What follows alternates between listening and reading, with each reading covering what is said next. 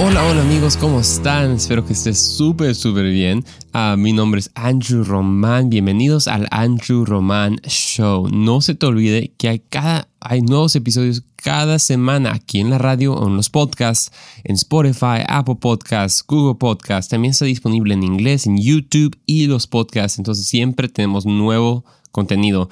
Y qué bueno que te, acabas de conectar porque hoy estoy muy emocionado, como cada semana estoy, porque el día de hoy vamos a hablar de un tema que me apasiona mucho. Entonces espero que estés listo, que te, te hayas um, ponido tu cinturón, porque ahorita vamos a avanzar en el tema. Y antes de avanzar, solo te quiero hacer una pregunta.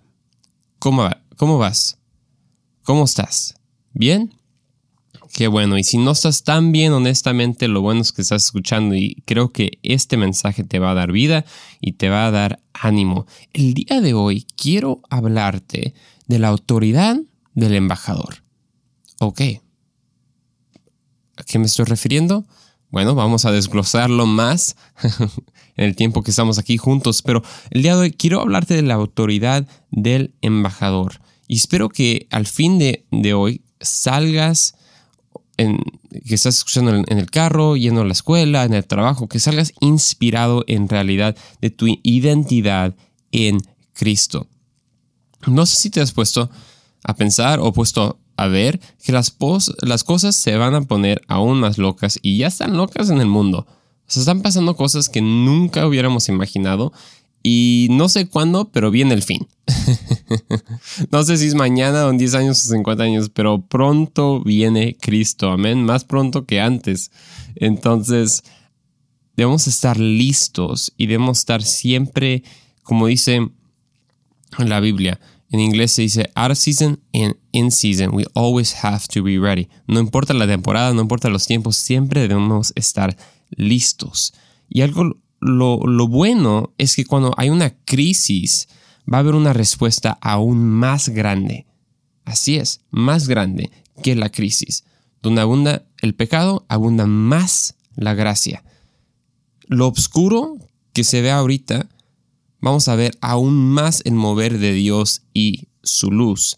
Y para en verdad ver eso, vamos a leer un versículo el día de hoy, como Dios promete hacer algo increíble en esos tiempos. Joel capítulo 2, versículos 28 al 29 dicen esto. Entonces, después de hacer todas esas cosas, derramaré mi espíritu sobre toda la gente. Sus hijos e hijas profetizarán, sus ancianos tendrán sueños y sus jóvenes tendrán visiones. En esos días derramaré mi espíritu aún sobre los sirvientes, hombres y mujeres por igual. Wow, wow, wow. A ver, a ver, a ver. ¿Captaste eso? Porque yo la primera vez que lo leí no lo capté. Entonces, una de las buenas cosas de la Biblia es que si no la entiendes, léala otra vez. entonces vamos a leerlo otra vez.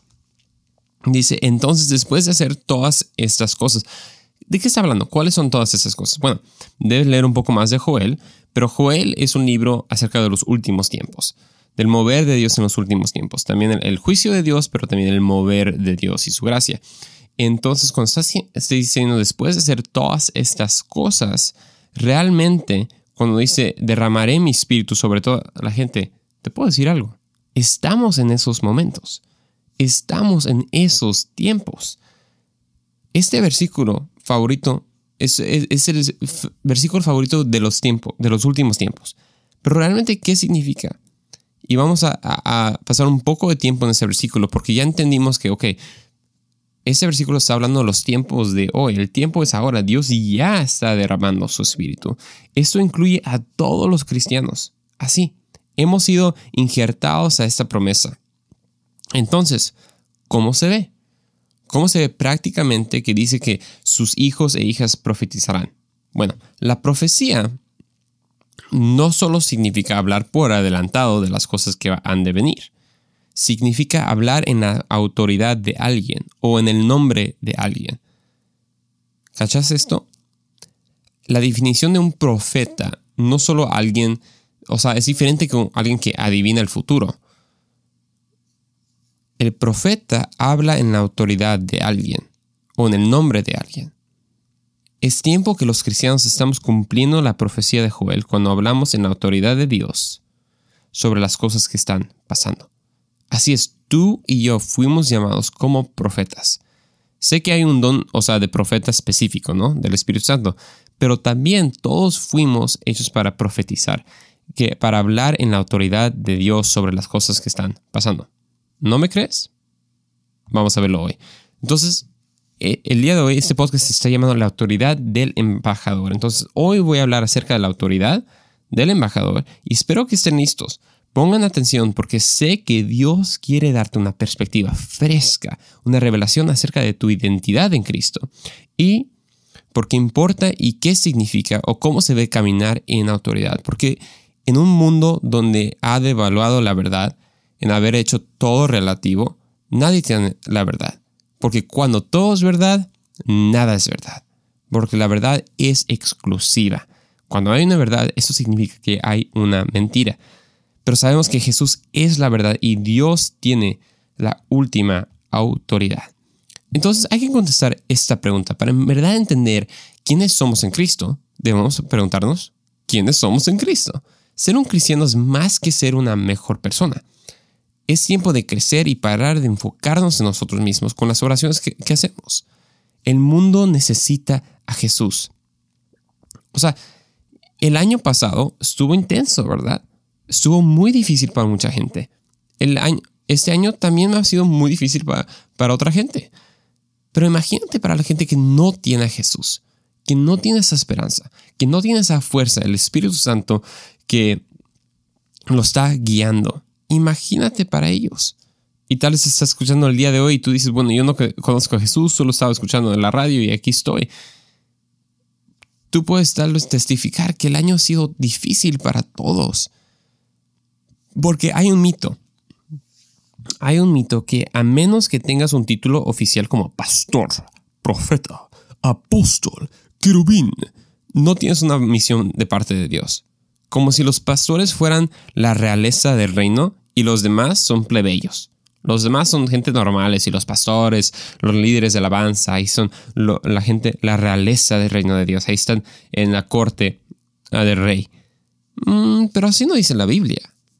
La Biblia que dice, dice en Colosenses 1, versículo 13 al 14, dice, pues Él nos rescató del reino de la oscuridad y nos trasladó al reino de su Hijo amado, quien compró nuestra libertad y perdonó nuestros pecados.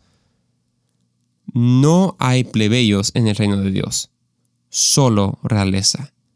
Tú eres un hijo y una hija del Dios del universo. Qué increíble. Y muchos sabemos esto, porque nos encanta cantar las canciones. Yo no soy esclavo del Señor, yo soy hijo de Dios, ¿verdad? Pero Dios no nos adoptó para que juguemos carritos y canicas en su palacio como niños. Él tiene una misión para todos nosotros. Debemos ser como niños en el sentido que no dudamos y creemos y tenemos fe en la voluntad de, nuestro Padre, pero tenemos la fortaleza y la madurez como alguien que ya ha crecido. Ves, en 2 de Corintios capítulo 5, 19 al 20 dice esto. Y nos dio a nosotros, nos dio quién? Dios mismo, nos dio a nosotros este maravilloso mensaje de reconciliación. Así que somos embajadores de Cristo. Dios hace su llamado por medio de nosotros. Hablamos en nombre de quién? De Cristo. Cuando les rogamos, vuelvan a Dios. Ahí mismo lo dice somos embajadores. Y hablamos en el nombre de quién. Eso significa profetizar. Profetizamos en el nombre de Cristo. Y dice que no, no, que fuimos, aquí dice que fuimos llamados, ¿verdad? Porque ser un embajador no, no es necesariamente, e, e, eso sí es interesante, quiero hacer este punto. No dice que fuimos llamados para ser embajadores. Porque ser un embajador no es un llamado que aceptas o declinas ya lo eres. ¡Wow!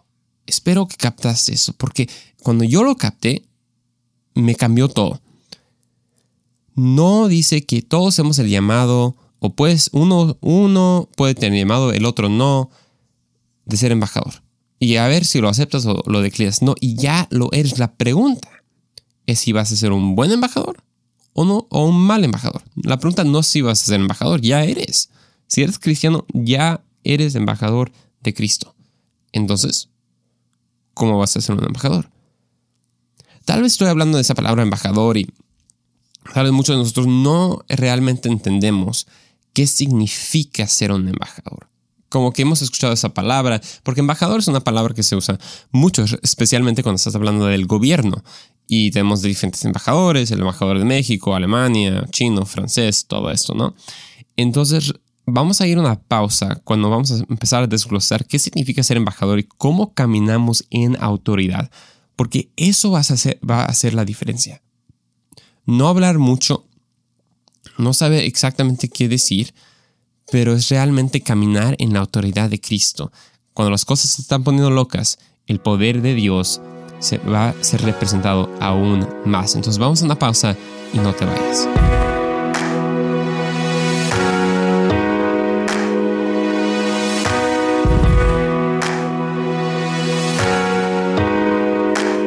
Bienvenidos de regreso al Andrew Roman Show. Mi nombre es Andrew Roman. Estoy muy emocionado de estar aquí con ustedes. Oye, estamos regresando a la pausa y acabamos de hablar de la autoridad del embajador. Así es. Leímos los versículos de Joel, versículo 2 al 28, cuando dice que, que él va a derramar todo su espíritu a los hijos, a las hijas, a los padres, a los sirvientes, y que los hijos e hijas profetizarán. Y esta palabra profetizarán, a veces pensamos un profeta como alguien que solo habla y dice las cosas por venir. Bueno, es parte de eso, pero no solo eso. La definición de un profeta es alguien que habla en la autoridad de alguien. Entonces todos nosotros fuimos hechos en hablar en, en, la autoridad de Jesús sobre las cosas de este mundo. Fuimos hechos a profetizar la voluntad de Dios. ¿No me crees? Según Corintios capítulo 5 versículo 19 al 20 lo voy a leer otra vez porque eso nos dice la identidad que tenemos nosotros como autoridad como embajadores. Dice, y nos dio a nosotros este maravilloso mensaje de reconciliación. Así que somos embajadores de Cristo. No dice que algunos somos llamados y algunos no. No es un llamado que puedes aceptar o declinar. Ya somos embajadores. Dios hace su llamado por medio de nosotros. Hablamos en nombre de Cristo cuando les rogamos vuelvan a Dios. ¿Hablamos en nombre de quién?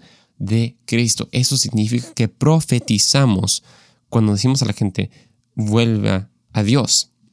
Entonces, ¿qué significa ser un embajador de Cristo? Un embajador es el representante oficial de su país.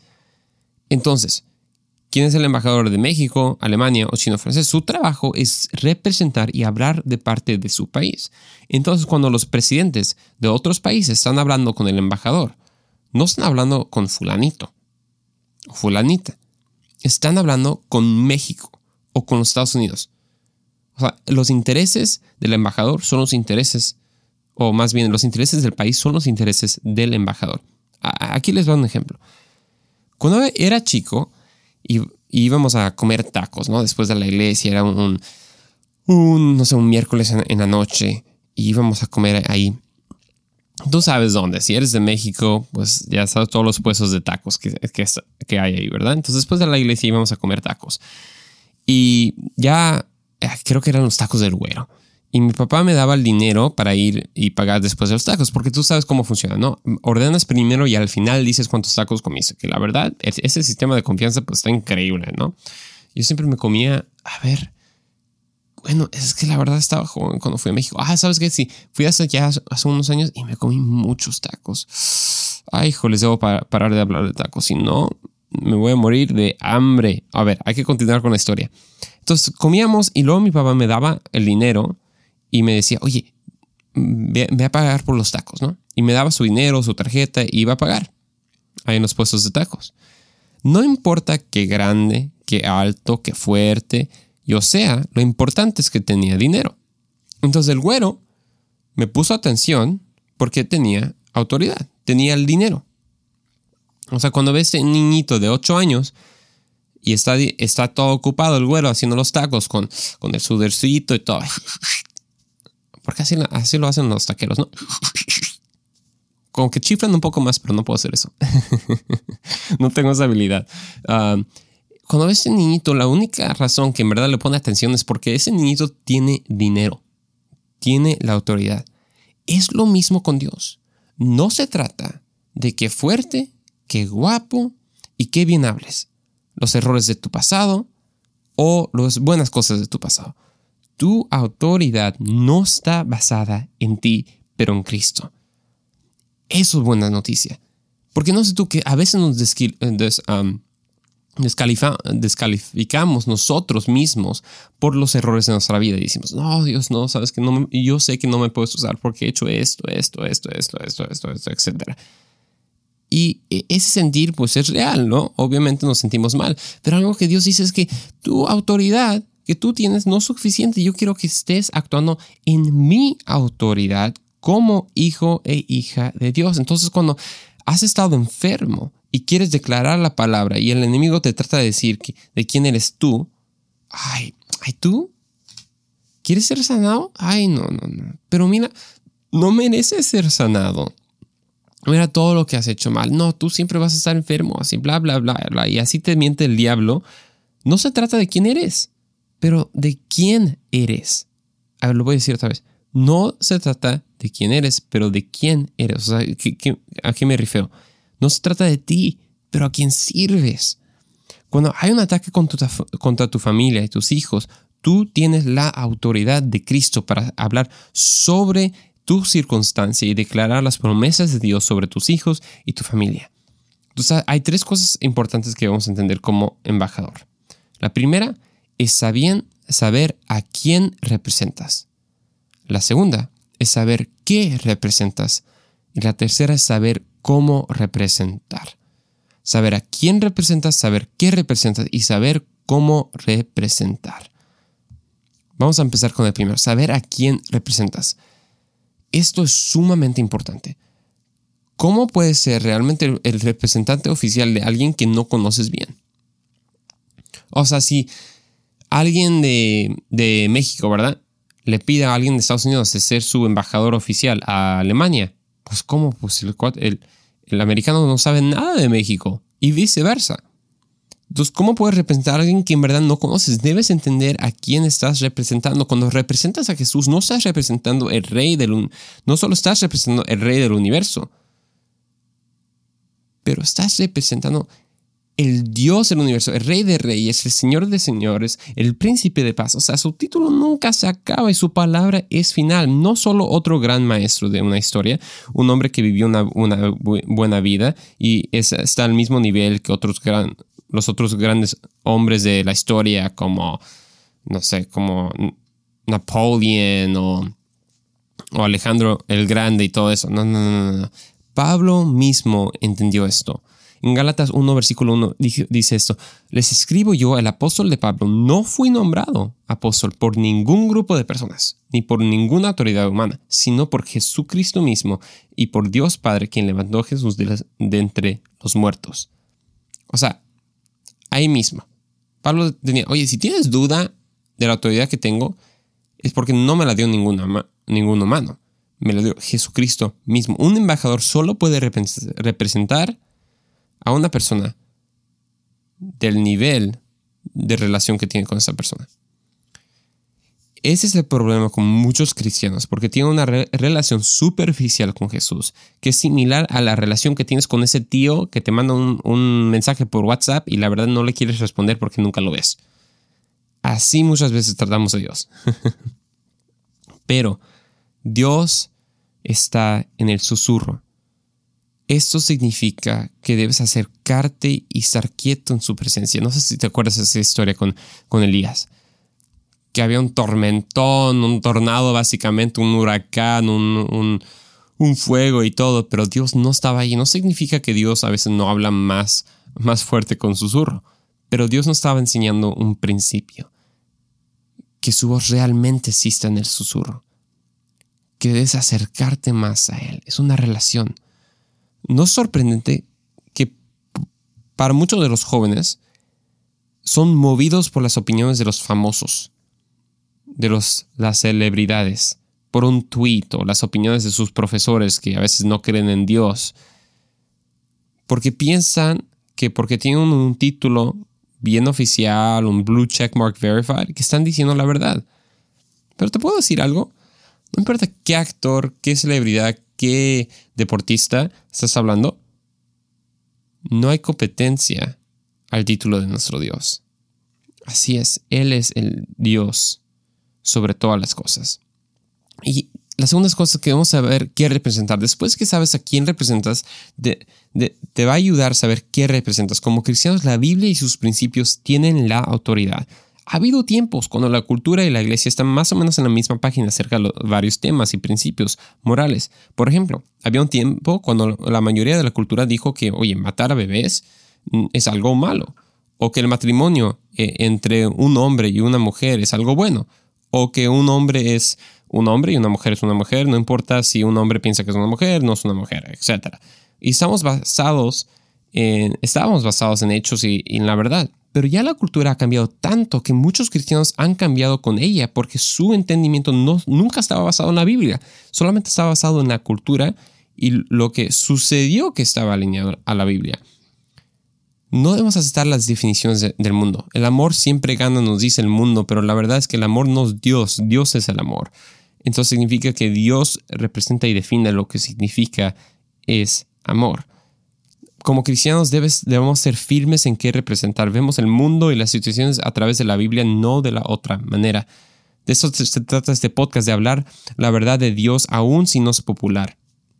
Gálatas 1.10 dice, queda claro que no es mi intención ganarme el favor de la gente, sino el de Dios. Si mi objetivo fuera agradar a la gente, no sería un siervo de Cristo.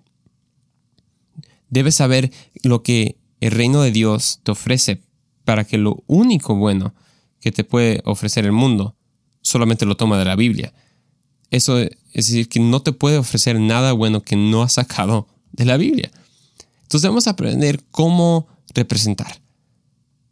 Representamos en gracia y amor. Nos, nos, nos paramos firmes en la verdad del Evangelio y amor del Evangelio.